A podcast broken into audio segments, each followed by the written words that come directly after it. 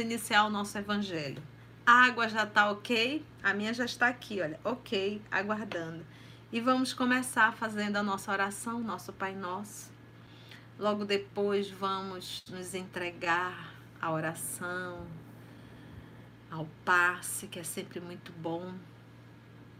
E vamos iniciar o estudo do nosso Evangelho, tá bom? Vamos lá então? Vamos então, nesse momento, nos aquietarmos, fechar os nossos olhos.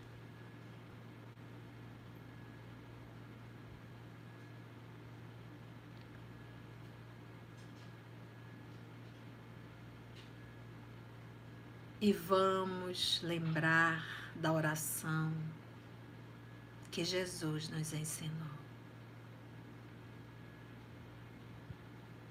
Pai nosso, que estás no céu, santificado seja o vosso nome. Venha a nós o vosso reino. Seja feito a tua vontade, assim na terra como no céu. O pão nosso de cada dia dai-nos hoje. Perdoa, Senhor, as nossas ofensas, assim como perdoamos a quem nos ofendeu. Não nos deixe cair em tentação, mas livrai-nos de todo mal. Amado Mestre Jesus, somos nós, teus irmãos menores, mais uma vez, nos unindo em um só pensamento, para juntos, elevando nosso pensamento até Ti, Senhor, te agradecer, te agradecer pela vida, te agradecer por estarmos encarnados mesmo em momentos tão tortuosos.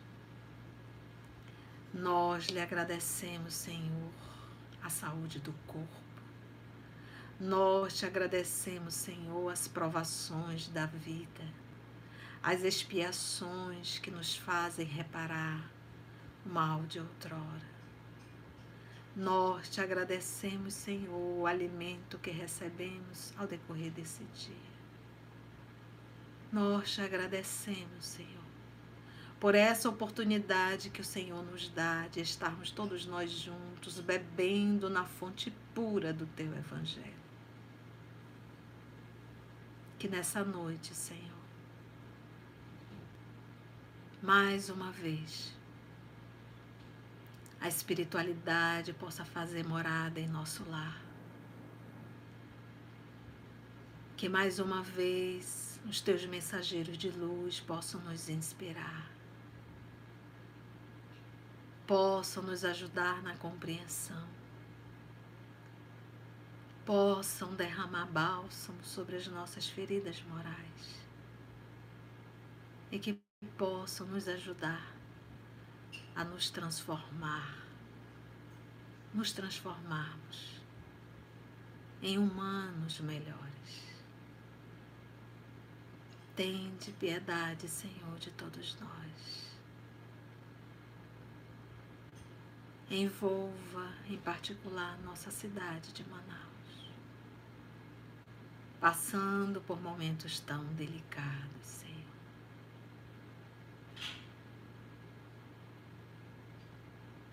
Mas sabemos que os teus anjos também aqui acampam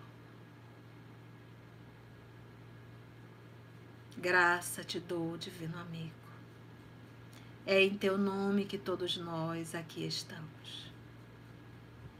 E te pedimos a permissão para iniciarmos o nosso Evangelho no lar. Que assim seja.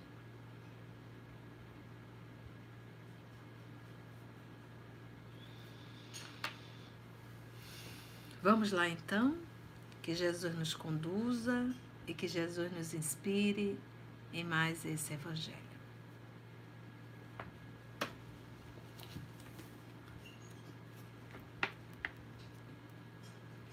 Meus amigos, no momento que nós iniciarmos o Evangelho, vamos é, nos concentrarmos, né? Vamos nos concentrar, vamos, não vamos digitar, porque a, a, quando a gente digita, a gente acaba é, perdendo um pouco, né? Que a gente acaba tendo que olhar para o que vai digitar.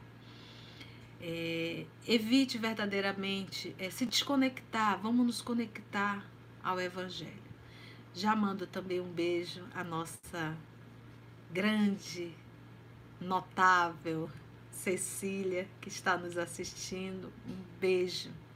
Nossa querida pequena notável Cecília. Que Deus te abençoe, viu? Saudades. Vamos lá então? Então hoje nós vamos estudar fora da caridade não há salvação.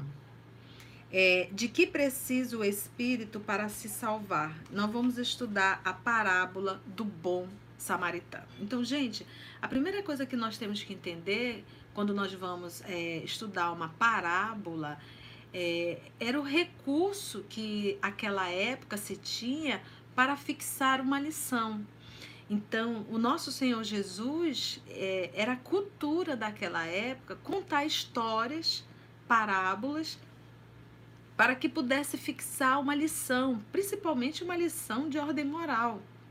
E nós sabemos que uma história ela acaba fixando bastante em nossa mente.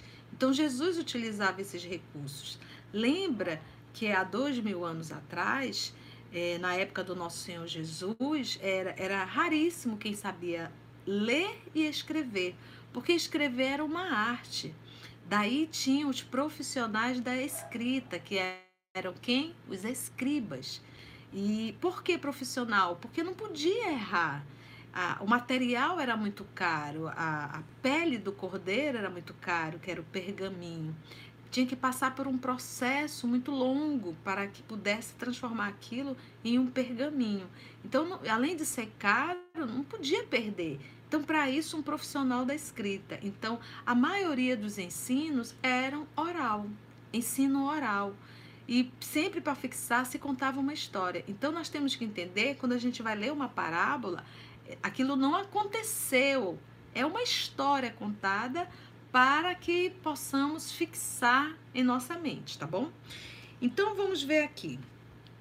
É, primeiro, ele vai contar, é uma citação de Mateus, capítulo 25, versículo de 31 a 46 Logo depois tem Lucas e no item 3 vai ser o comentário do professor Allan Kardec. Vamos ver se dá, dará, é, haverá tempo, né? Um tempo hábil para fazermos todos os itens. Caso não, a gente continua o nosso evangelho a próxima semana, tá bom? Vamos lá? Pega então o teu evangelho, eu estou com a tradução de Evandro Noleto, da Federação Espírita Brasileira.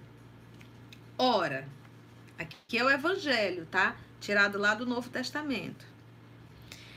Quando o Filho do Homem vier em sua majestade, aqui ele tá, não vai tomar tudo ao pé da letra.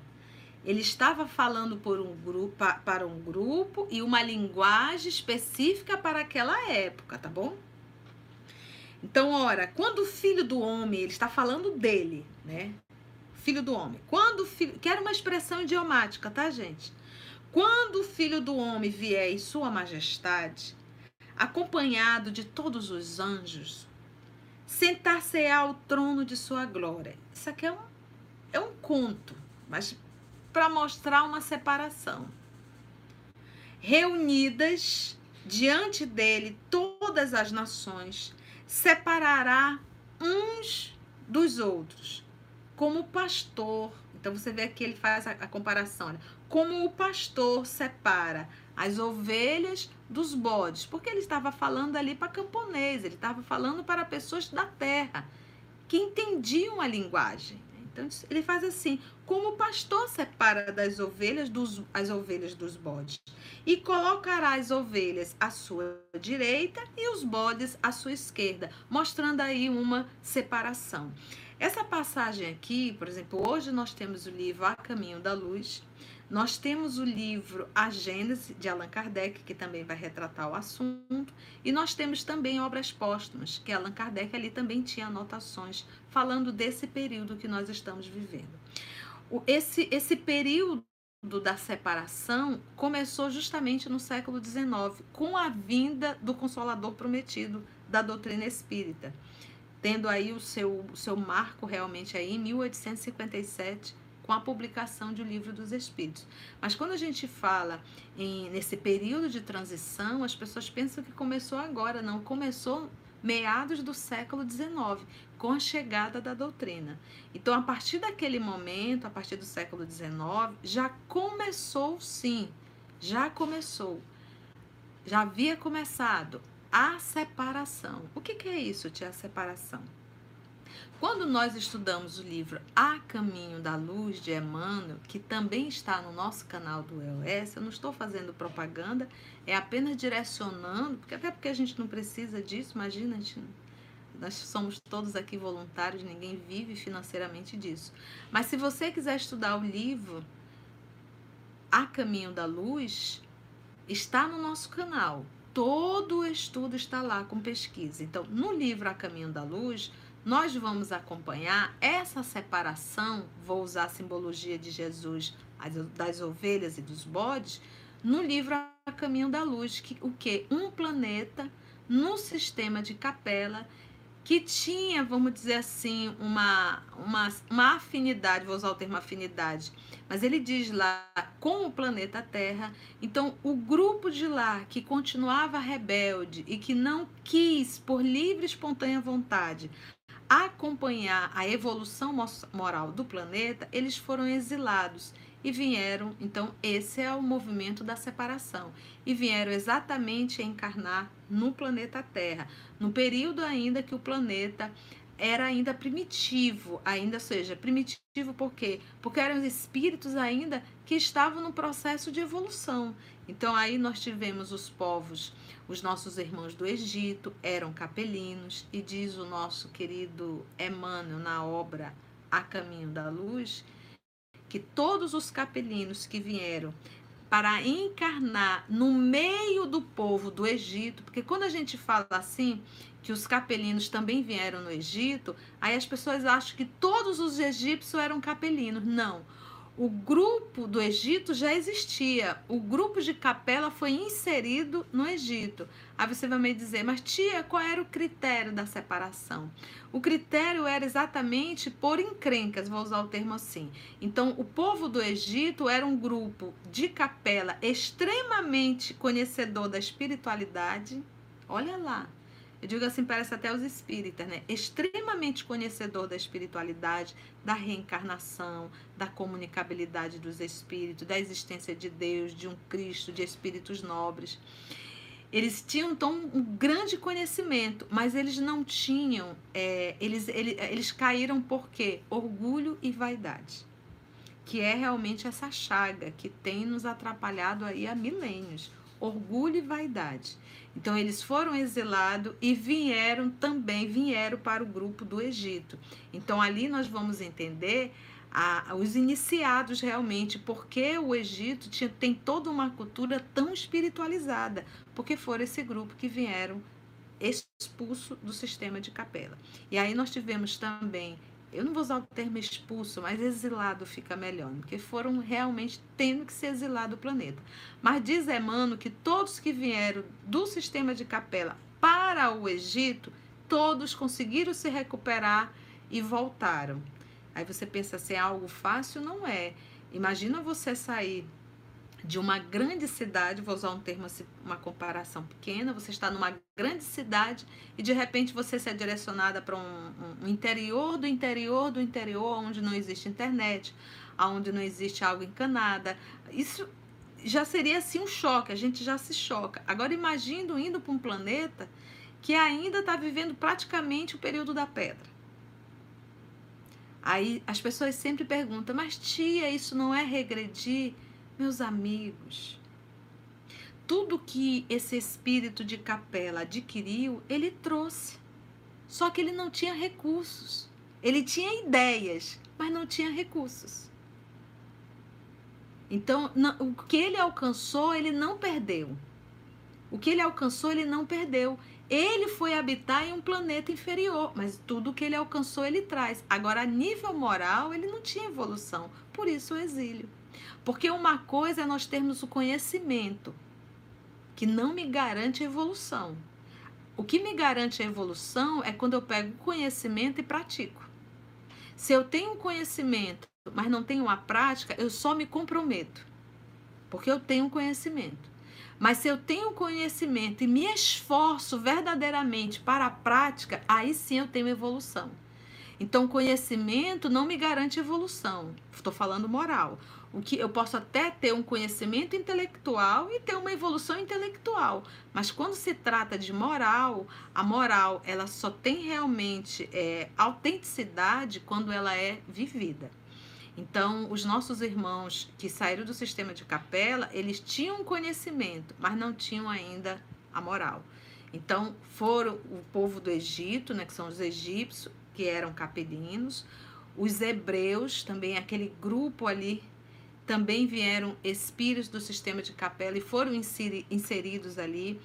Os hindus também vieram de capela e foram também inseridos, e os arianos, que nós sabemos que eles iniciaram ali na Índia, né, que é o hindu europeu, e depois aquele grupo foi se separando. Então, das, das quatro grandes raças que vieram, grupos, perdão, grupos que vieram no sistema de capela, a mais rebelde contra o degredo eram os arianos.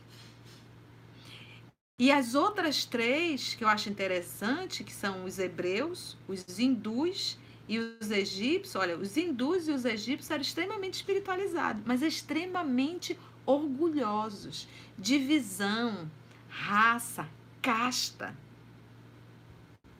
E os irmãos egípcios também. Então a gente percebe aí três grupos que tinham conhecimentos espirituais, tinham conhecimentos religiosos, mas não abriram mão da vaidade e do orgulho. Logo foram também exilados.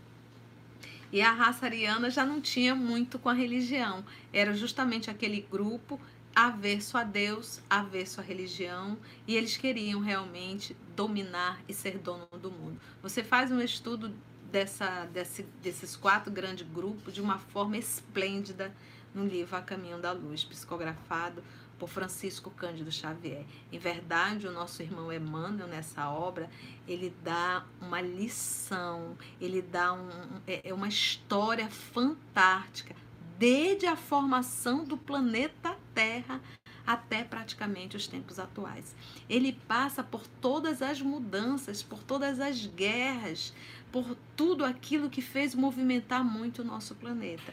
É realmente um livro espetacular o livro A Caminho da Luz. Então aqui o nosso, o que eu estou falando para você hoje não tinha como nosso Senhor Jesus falar isso há dois mil anos atrás. Nós temos hoje pessoas que carregam extrema dificuldade em compreender o exílio. Então aqui a gente pensa o quê? A gente já faz um, um, uma compreensão que Deus está separando quem vai para o céu ouvir anjo tocar harpa e quem vai arder no mármore do inferno eternamente. Não cabe mais isso. Então, o, o Deus nosso Pai nunca paralisa um filho. Ele, ele nunca tira a oportunidade de um filho se recuperar. Só que ele também não pode deixar o filho que não quer se recuperar atrapalhar quem quer se recuperar. Então, por isso, retirar e mandar para um local que, de certa forma, ele vai ajudar no processo da evolução intelectual. Daí até hoje, as pirâmides, o povo realmente, os, os capelinos, fizeram aquilo consciente para deixar a marca dos capelinos no planeta Terra para as gerações do futuro. E até hoje nós estamos vendo ainda as pirâmides. E a, a posição dela é perfeitamente é direcionada ao sistema de capela. Como? como fizeram tudo isso. Então a gente percebe que é uma engenharia está muito à frente, estava muito à frente do povo daquela época, inclusive de hoje mesmo, tá bom? Então aí a gente já consegue entender essa linguagem simples, mas Jesus mostrando que vai haver uma separação. No momento exato vai haver. Então você diz: quando o filho do homem vier em sua majestade, acompanhado de todos os anjos. Então, se nós pegarmos o Consolador prometido, a doutrina dos Espíritos, o Espírito de verdade é o Cristo. E ele veio acompanhado da sua falange de espíritos nobres para ajudá-lo na, na, na implantação dessa terceira revelação no planeta Terra que nós sabemos, basta a gente ler o livro dos Espíritos e nós vamos ali acompanhar a falange de espíritos nobres que assinam logo a introdução o prefácio de O Livro dos Espíritos, tá bom? A introdução é feita por Kardec e aí temos um prefácio ali, os prolegômenos, né? Assinado por espíritos nobres. João Evangelista, Paulo, Swedenborg, Sócrates, Fénelon e por aí se vai. Continua então. Você vê que o nosso evangelho, ele, ele, ele, ele não é algo místico.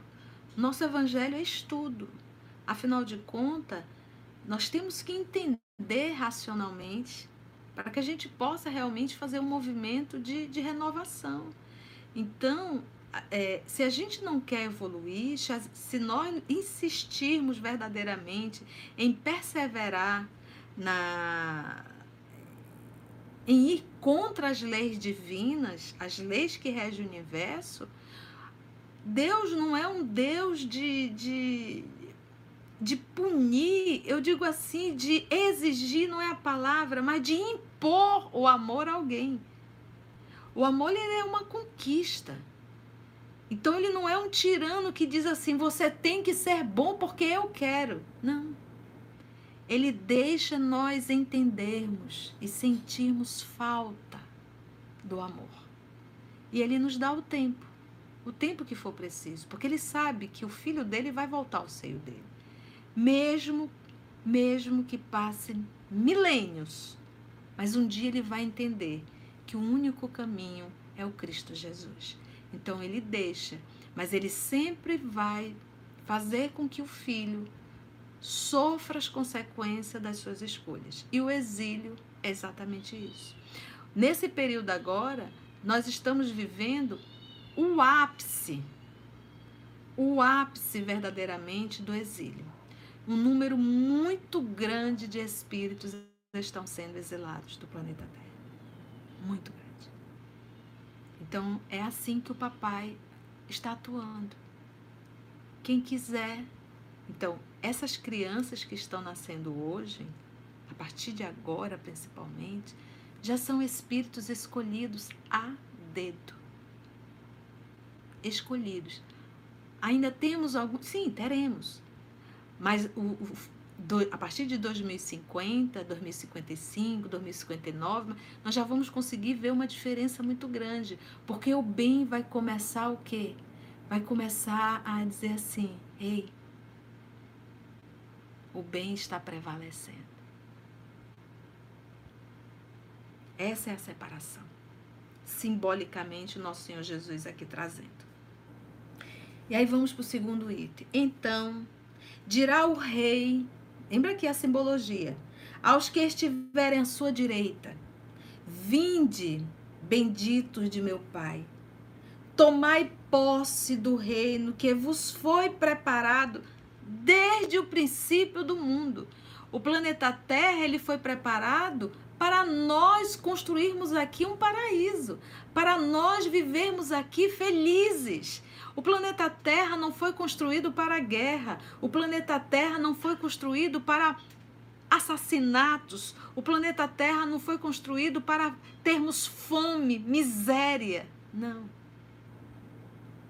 O planeta Terra foi construído para nós aqui termos a morada de Deus Pai.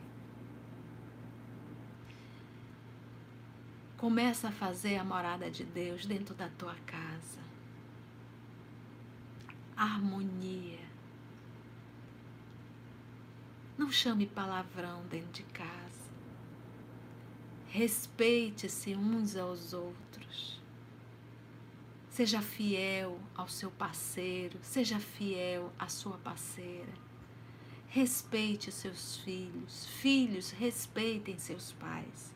Vamos construir pelo menos a casa de Deus dentro da nossa casa. Se a gente não consegue ainda colocar nas ruas, nas empresas, que a gente possa fazer do nosso lar um ambiente de paz, um ambiente de respeito, um ambiente digno.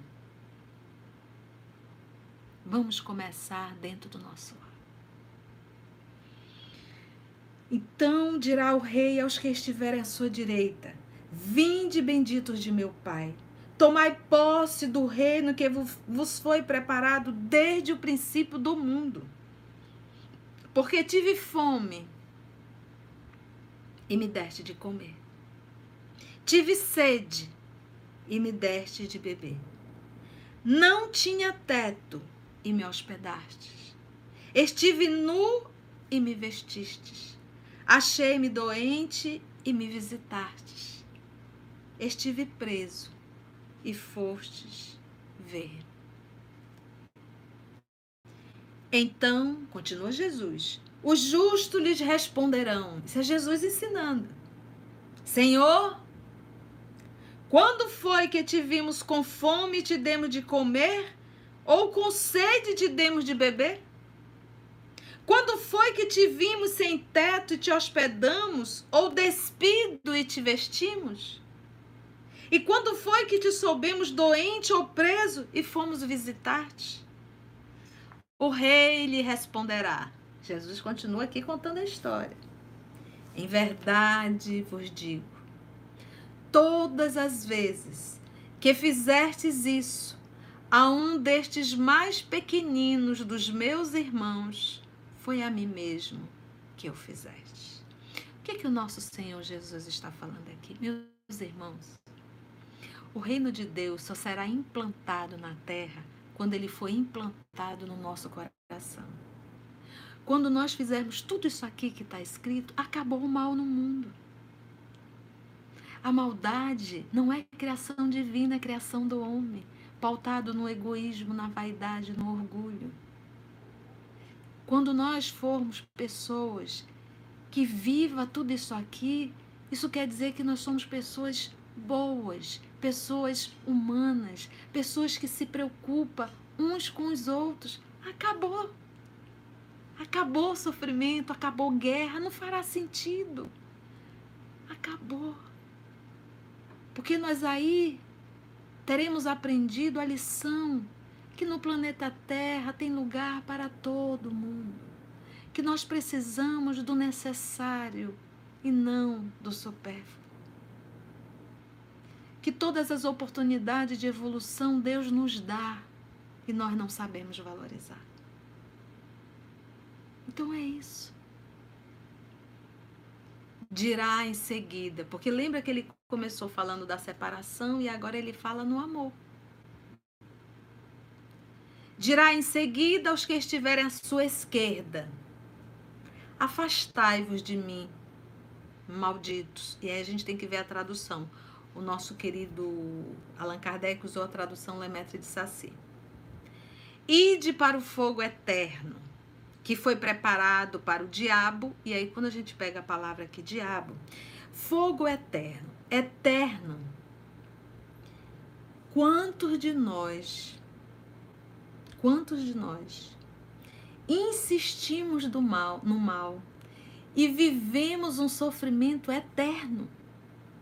Gente, nós estamos há milênios, milênios, num verdadeiro inferno, passando a ser eterno, eterno, porque a gente não muda. A partir do momento que nós verdadeiramente entendermos que o caminho da vida é o Cristo, que o Evangelho é, é a única forma de se viver bem, acabou o fogo eterno. Acabou o suplício eterno.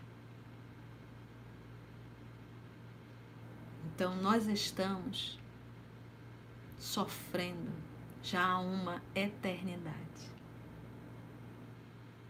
Só de cristianismo temos mais de dois mil anos.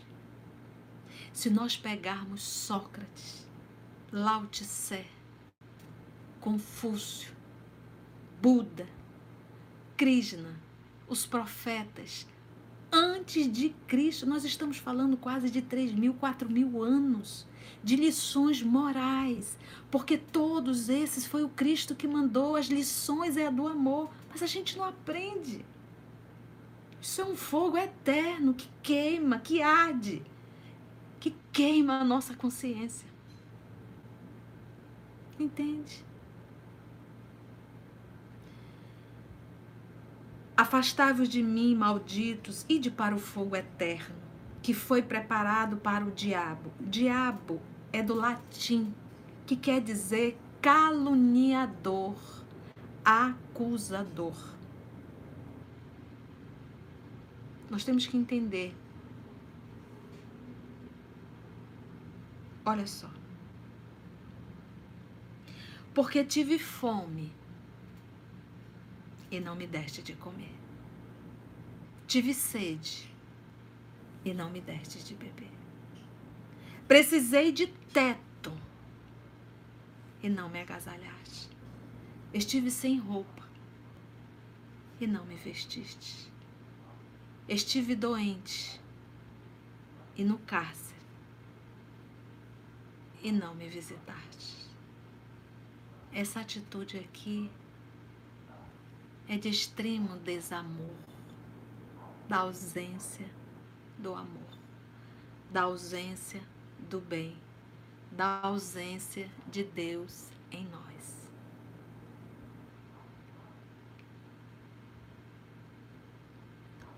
eles também replicarão. Porque a gente nega o Cristo em nossas atitudes, a gente desobedece às leis de Deus que estão gravadas em nossa consciência. E quando desencarnamos, ou até mesmo quando ainda encarnado, que esse fogo queima, a gente questiona a Deus: por que isso está acontecendo comigo? Por que a vida está fazendo isso comigo? Aonde está Deus? Eles também replicarão: Senhor, quando foi que te vimos com fome, com sede, sem teto e sem roupa, doente ou na prisão e não te assistimos? Ele então lhe responderá: Em verdade vos digo, todas as vezes que faltastes com a assistência a um destes mais pequeninos, deixaste de tê-la para comigo mesmo. E esses irão para o suplício eterno, e os justos para a vida eterna. Está reencarnando, está reencarnando em situações às vezes muito dolorosas, isso é um suplício eterno. O justo para a vida eterna, a vida eterna é quando você já aprendeu tudo que tinha de aprender na Terra, tirou nota 10 em tudo e você não precisa mais reencarnar num planetinha chamado Terra. Você agora irá aprender outras lições muito maiores do que lidar com o corpo físico, com as sensações, com o poder com o dinheiro, com a beleza física, com o sexo. Acabou. Isso é lição de gente pequena. Agora vamos aprender lições de espíritos nobres, que não precisa mais lidar com os sofrimentos da carne. Esses sim vão para a vida eterna. Quantos começaram comigo e contigo e hoje já não fazem mais parte desse planeta. Porque já estão aprendendo lições em planetas mais evoluídos. Você acha que a irmã Dulce vem para cá? Só se for em missão. Você acha que um Gandhi vem para cá? Só se for em missão. Você acha que uma Madre Teresa vem para cá? Só em missão. Você acha que o Chico Xavier vem para cá? Só em missão. E são notícias mundiais. É notícia mundial. Porque eles não são daqui. Eles já aprenderam a lição do amor.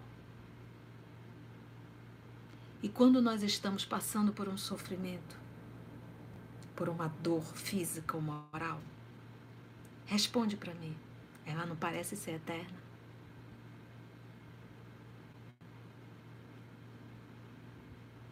E os justos para a vida eterna. Essa anotação está em Mateus capítulo 25, 31 a 46. E aí nós temos agora também do Novo Testamento uma anotação de Lucas, capítulo 10, versículo 25 a 37.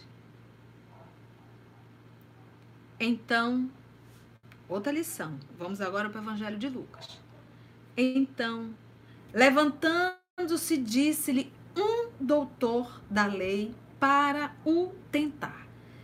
Doutor da lei quer dizer que ele conhecia todo o Pentateuco mosaico, todas as lições dos profetas, salmos, todo o Antigo Testamento. E ele ensinava. Então, o doutor da lei, o nosso Saulo de Tasso era o doutor da lei. Então, era aquele que subia à tribuna e ali ensinava, pregava então, esse doutor da lei, ele se referiu a Jesus, ele faz uma pergunta para Jesus para o tentar, ou seja, para colocar Jesus em calça curta. Quantas vezes a gente faz pergunta, mas não com a intenção de saber, e sim com a intenção de colocar o outro numa situação difícil?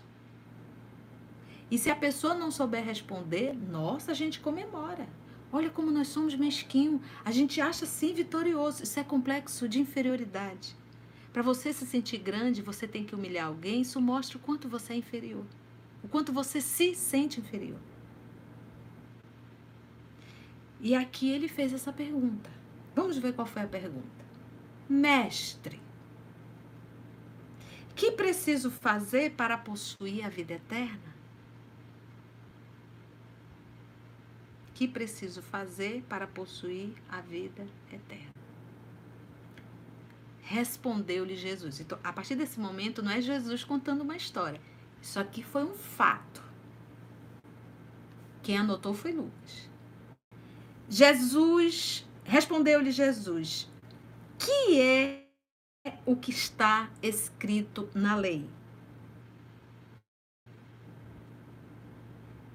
Que é o que leis nela? Ele está perguntando a um doutor da lei que sabe a lei, que lê a lei mosaica, porque Moisés era um legislador, então eles chamavam de lei, a Torá.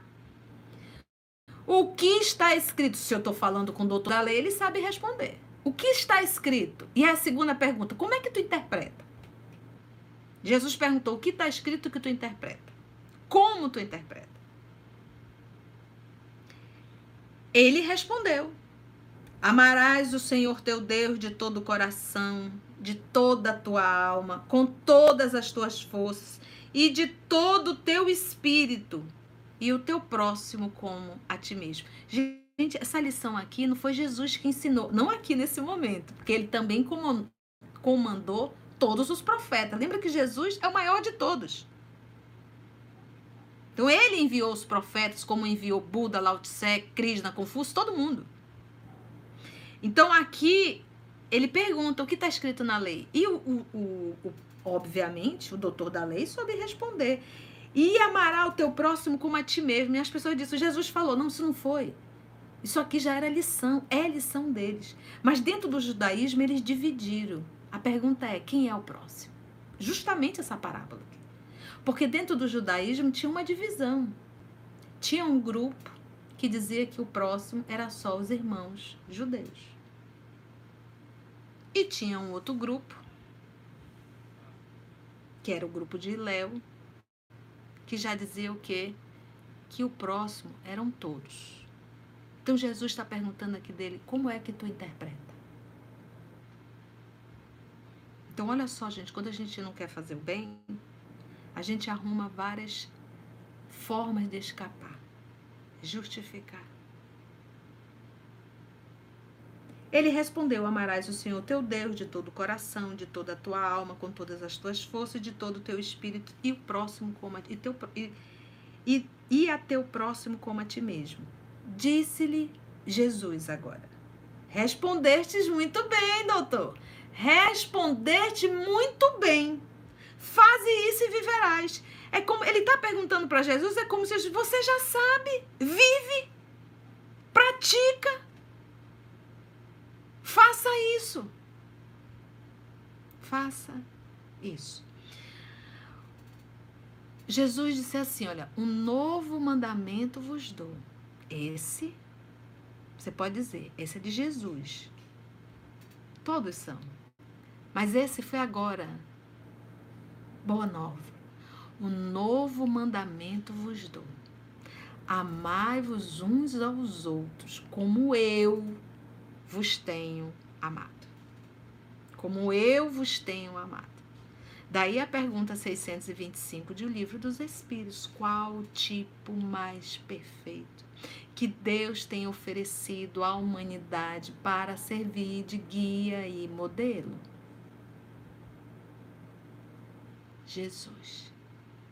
É a menor resposta, mas a maior de todas. Entende? Respondeste muito bem. Mas o homem, querendo parecer que era um justo, diz a Jesus: Quem é o meu próximo? Tá vendo? Lembra ali da, da, da divisão? Aí ele quer saber quem é o meu próximo. É só o meu irmão judeu? Ou todos são meu próximo? Ou seja, ele queria saber se Jesus estava com Iléu ou não. Qual era a interpretação de Jesus? Porque Jesus também era judeu. Encarnou naquele grupo. Aí, a partir de agora, Jesus vem com uma parábola. Agora é uma parábola para ilustrar e responder a pergunta do nosso irmão. Um homem, um homem que descia de Jerusalém para Jericó, lembrando que Jerusalém era onde tinha o templo, o templo dos judeus, lembra? Templo Sião. Um homem que descia de Jerusalém para Jericó caiu em poder de ladrões. Aqui é uma parábola, tá, gente? Parábola. Em poder de ladrões, que o, o despojaram, cobriram de ferimentos e se foram, deixando semi-morto. Aconteceu em seguida que um sacerdote religioso, tá? Descendo pelo mesmo caminho, o viu e passou adiante. O sacerdote, primeiro, que um sacerdote, ele não poderia pegar em nada do que estava morto.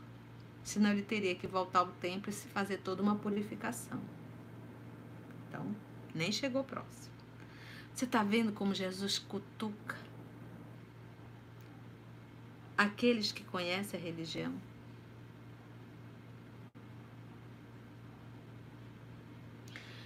Que um sacerdote descendo pelo mesmo caminho o viu e passou adiante.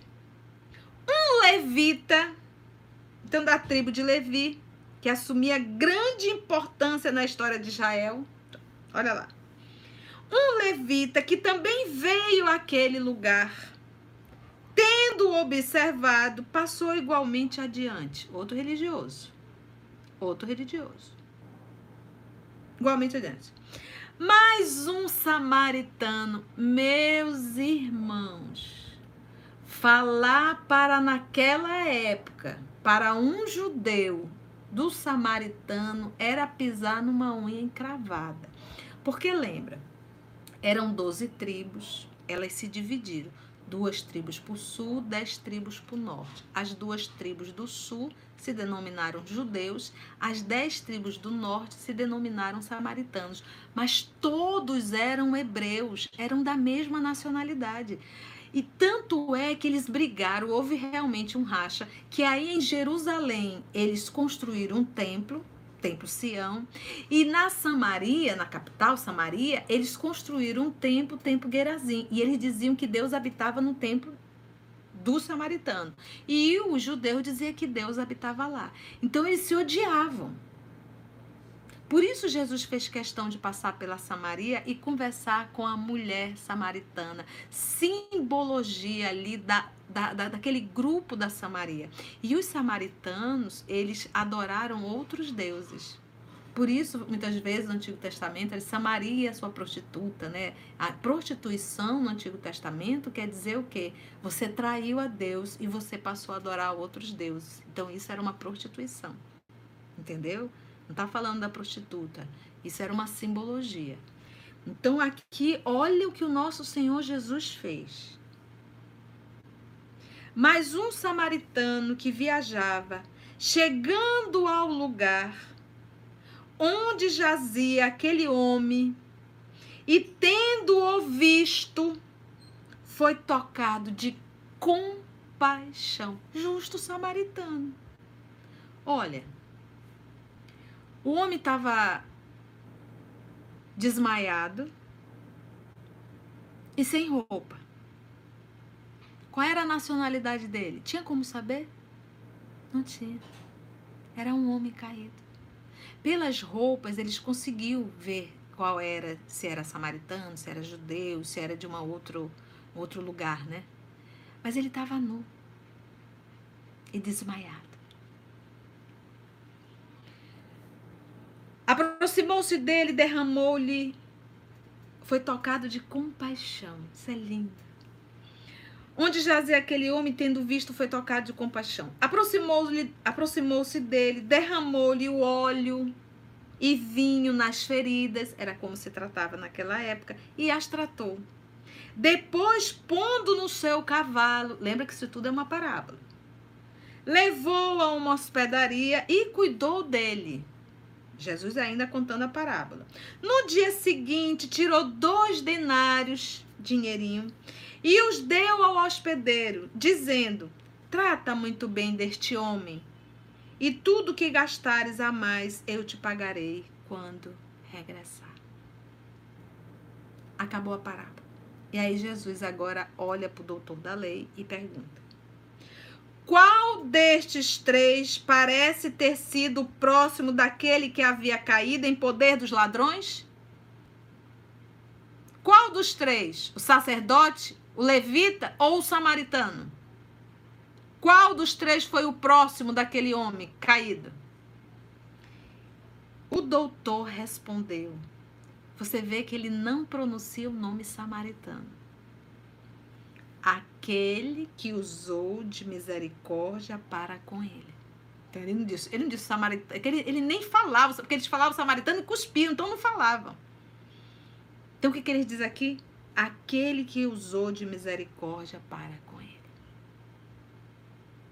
Esse foi o próximo. Então, disse Jesus, vai de Jesus e faze o mesmo. Então vai lá, faz o mesmo. Essa foi a lição. Então você não questiona qual é a religião. Quantas vezes a gente só ajuda quem nos compraz? Só ajuda se for nosso coleguinha. Às vezes a gente está ali atendendo serviço público, tanto serviço público que nós temos em, nossa, em nosso país. E às vezes chega uma pessoa que é nosso conhecido, a gente atende bem, a gente resolve, a gente faz tudo, né? A gente, Deus do livre, é incapaz de dizer um não. Leva até o trabalho para casa para resolver. Mas se é alguém desconhecido, principalmente alguém que eu não bati muito com a fuça, né, como se diz, eu faço de tudo para complicar e dizer não posso não é hoje. Volte amanhã. Quem é o próximo? É qualquer um que tiver caído. É qualquer ser que está na nossa frente precisando de ajuda. Ou iremos fazer como levita e como sacerdote? Eu não tenho nada a ver com isso. Eu não te conheço. E aí vem o professor Allan Kardec no item 3. E eu vou fazer uma leitura corrida, porque eu acredito que está bem esmiuçado. E o professor Allan Kardec vai reforçar. Bora lá? Acredito que vai dar tempo. Toda a moral de Jesus se resume na caridade e na humildade. Isto é, nas duas virtudes contrárias ao egoísmo e ao orgulho: caridade e humildade.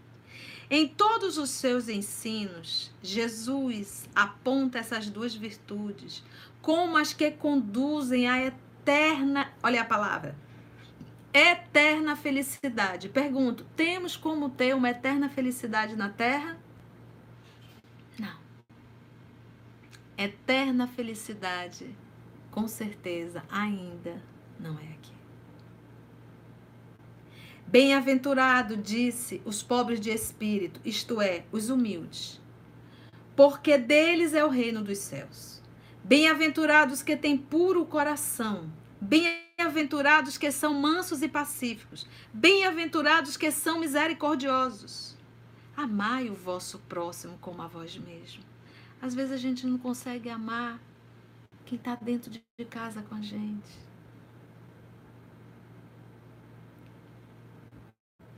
Tem filhos que maltratam os pais. Tem pais que maltratam os filhos. Que é coisa pior do que o desprezo dentro do próprio lar. Pare para pensar se você abraça seu pai, se você abraça sua mãe, se você abraça os seus filhos. Que tipo de coração está aí dentro? Se nós não conseguimos amar quem está bem próximo. Próximo, próximo, próximo.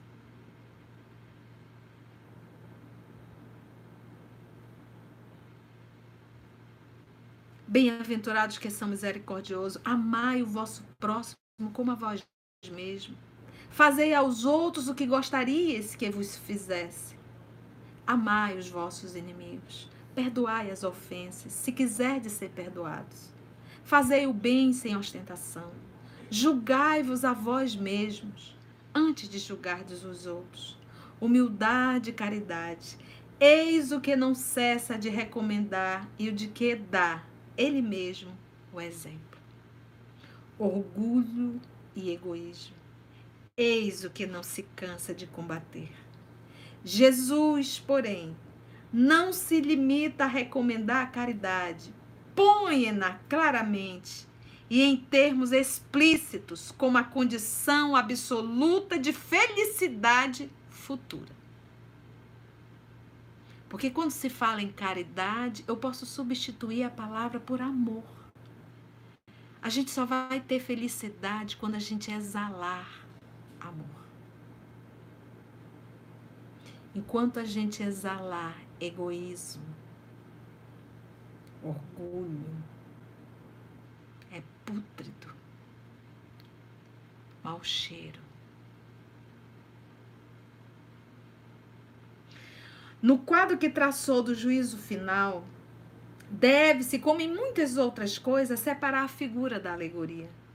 Há homens como, como os a quem falava, ainda incapazes de compreender as coisas puramente espirituais, diz Kardec, tinha Jesus de apresentar imagens materiais, chocantes e capazes de impressionar. Para melhor ser aceito, tinha mesmo que não se afastar muito das ideias correntes, as ideias da época, quanto à forma, reservando sempre para o futuro a verdadeira interpretação de suas palavras e dos pontos sobre os quais não podia explicar-se claramente.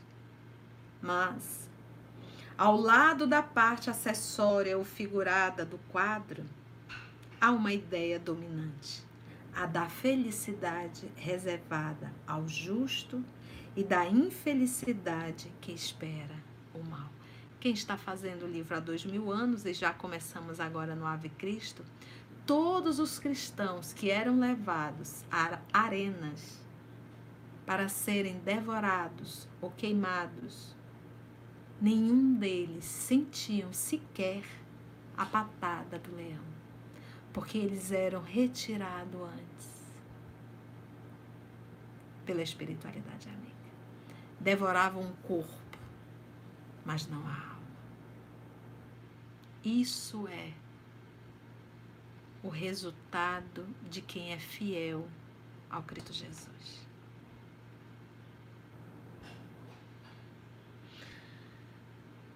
Naquele julgamento, por isso que ele diz, mas ao lado da parte acessória ou figurada do quadro, há uma ideia dominante, a da felicidade reservada ao justo e da infelicidade que espera o mal. Naquele julgamento supremo, e aí o mal é mal comum, adjetivando a pessoa. Naquele julgamento supremo, quais os, os considerandos da sentença? Sobre o que se baseia o libelo, né, a apresentação?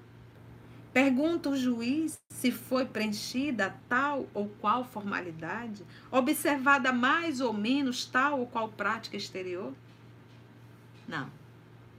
Inquire tão somente de uma coisa, a prática da caridade, e se pronuncia assim: Passai à direita, vós que assististe os vossos irmãos. Passai à esquerda, vós que fostes duros para com eles. Informa-se, por acaso, da ortodoxia da fé, ou seja, ortodoxia aí é do sistema único da fé? Ele, tipo assim, qual era a religião que você frequentava?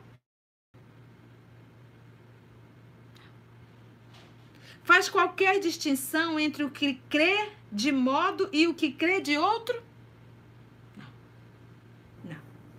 Pois Jesus coloca o samaritano, considerado herético, porque ele adorou outros deuses, mas que, mas que prática, pratica o amor ao próximo. Acima do ortodoxo que falta com a caridade do levita e do sacerdote, samaritano justamente aquele que adorou outros deuses, que os judeus odiavam. Portanto, não faz da caridade apenas. Jesus, portanto, não faz da caridade apenas uma das condições para a salvação. Uma das não. Mas a única condição. Porque o caridoso ama ama, ele não sabe fazer outra coisa. Ele ama. Ele não sabe maltratar, ele não sabe humilhar. Ele não sabe dizer não para quem está verdadeiramente precisando de ajuda.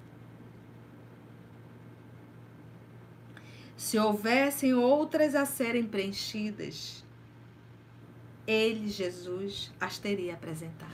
Então é a única. Já que coloca a caridade em primeiro lugar no rol de todas as virtudes, é porque ela, a caridade, abrange implicitamente todas as outras. A humildade, a brandura, a benevolência, a indulgência, a justiça e etc. E porque é a negação absoluta do orgulho e do egoísmo. A gente não pode continuar vivendo na nossa caixinha de fósforo, chamada egoísmo, apenas achando que só nós temos o direito de sermos felizes. André Luiz pergunta ao amigo espiritual, não lembro qual a obra, gente, me perdoe, mas a lição é grandiosa. O que é o mal? É o bem só para ser. O que é o mal é o bem só para si. Parabéns, ficaram quietinhos, poucas pessoas digitaram. Então estavam todos atentos. Com a graça de Deus, nós aprendemos um pouco mais sobre o amor, sobre a caridade, sobre o bem. Nós acompanhamos o processo da transição, aprendemos o exílio. E que nós possamos nos esforçarmos, não só para continuar na Terra, mas quem sabe podermos fazer um voo e irmos encarnar, reencarnar em planetas bem mais evoluídos do que o planetinha chamado Terra. Vamos orar. Foi bom, né, gente? Que bom. E o pessoal da Rádio Espírita do Paraná acompanhou tudo. Vamos agradecer então a Jesus e depois a gente fica para dar os nossos abraços. Claudinha, amiga, um beijo. Beijo na Maroca, na Aninha. Vamos orar? Foi bom, né, gente? Quantas lições. Como é bom abrir o Evangelho de Jesus. Né, seu Manuel? Minha irmã Terezinha está aí também. Vamos agradecer a Jesus. Vamos orar? Não saia sem orar, já que você sentou-se a essa mesa, se alimentou desse banquete que Deus nos proporcionou. Vamos agradecer ao Mestre. Vamos lá.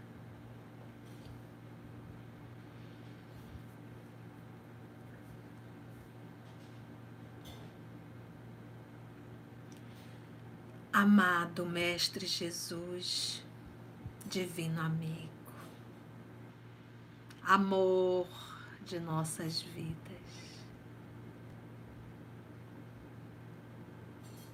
quantos milênios, Senhor, e o Senhor não desiste de nós. Quantas vezes ao longo de tantas encarnações, nós já debruçamos sobre esse texto de Lucas, de Mateus, sobre os textos de João, de Marco, sobre as cartas de Paulo. Não nos falta informação, Senhor. O que nos falta é vontade de mudar vontade de fé. É a vontade de nos libertarmos de comportamentos tão infantis, de sensações tão medíocres. Temos o convite há mais de dois mil anos para levantarmos voos grandiosos de liberdade. Ajuda-nos, Senhor, a sairmos do charco.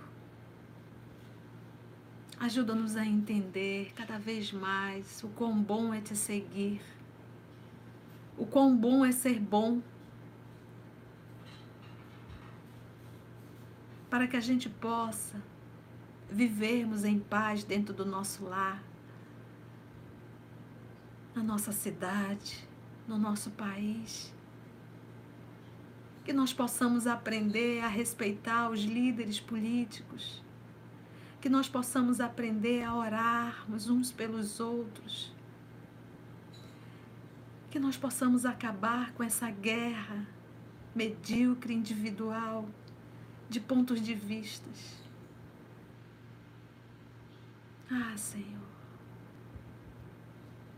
ajuda-nos a entender que todos nós fazemos parte do mesmo lar e que todos nós estamos dentro de um mesmo barco. Abençoa-nos, Senhor, na tua paz. E te rogamos hoje em particular para o nosso irmão Pedro Paulo Martins, que retornou à pátria espiritual nesta terça-feira.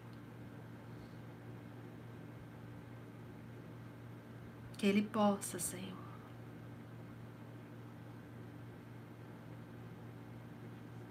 ser amparado pela espiritualidade amiga. E que a nossa cidade de Manaus hoje vivendo a falta do Evangelho no coração dos nossos líderes.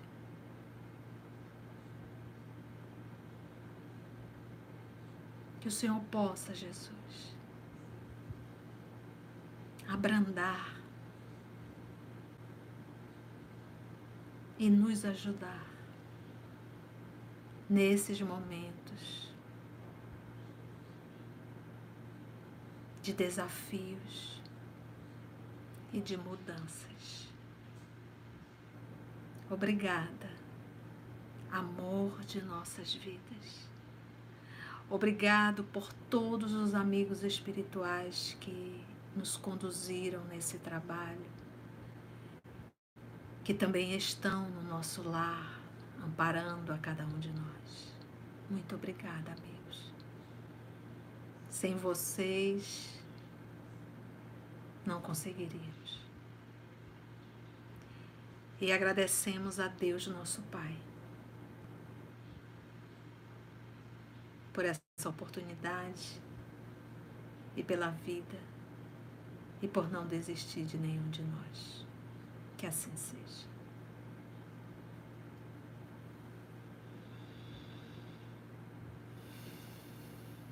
Que bom todo mundo quietinho, fazendo oração. Beijo no coração de todos vocês. Foi uma alegria estarmos juntos. Quinta-feira nós iremos repetir ah, o nosso evangelho da, da, da, nosso evangelho no nosso estudo sobre mediunidade, o Morada Cristã.